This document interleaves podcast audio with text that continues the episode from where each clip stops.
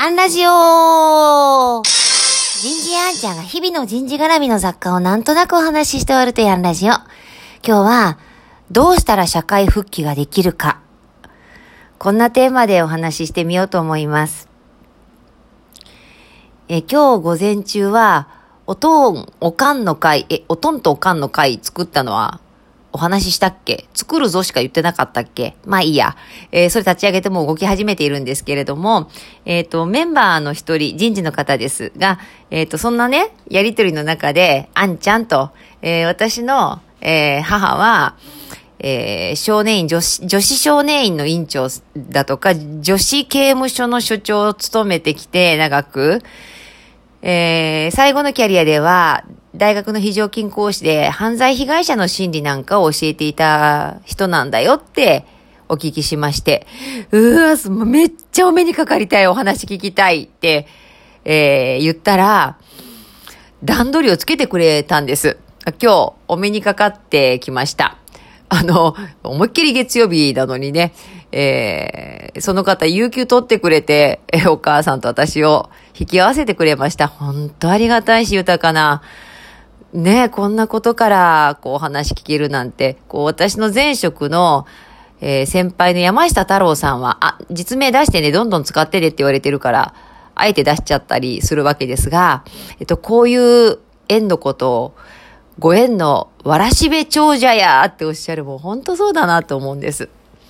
いろんなお話をお聞きして、もうここでは紹介しきれないんですが、いくつか、あの、教えていただいたことをシェアさせていただきますね。こう私も、その法務局、あ、法務省か。法務省の中にある、えー、強制局の管轄であることすら知らなかったんですが、こう、愚犯少年とか、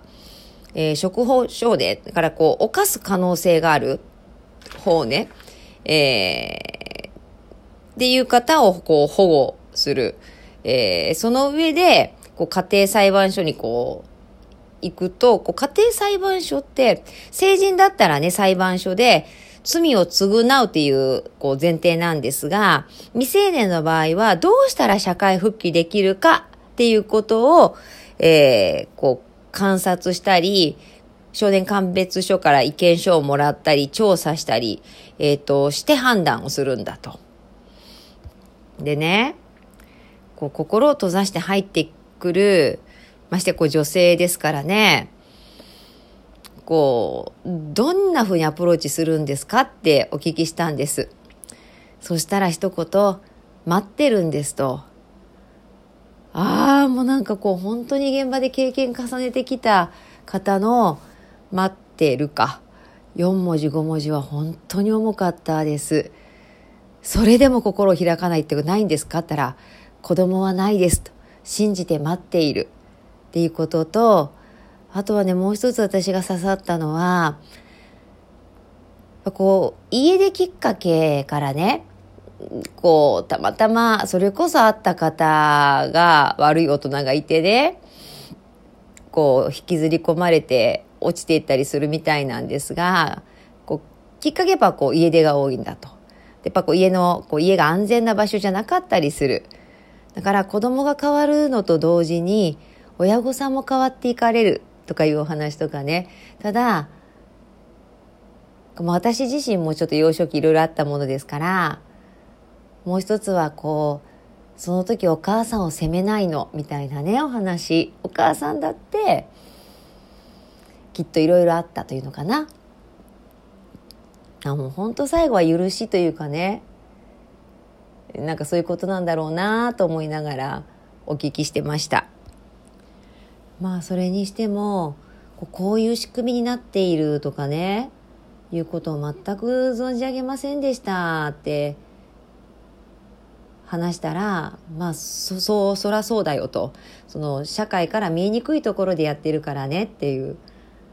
もう本当こう私は一体世の中のどれほどの点ほどのことしか知らないでこう行くのかなそれでもその点の中でもがいてるんですけれどもねこう本当こう私はこうまだまだ知らないことがいっぱいだけれどもそのことを知っている方とこうやってつながれることを残りの人生で、1日でも2日でも、もう一歩もう一歩積み重ねていけたらなって思った一日でした。今日はここまで。次回もお楽しみに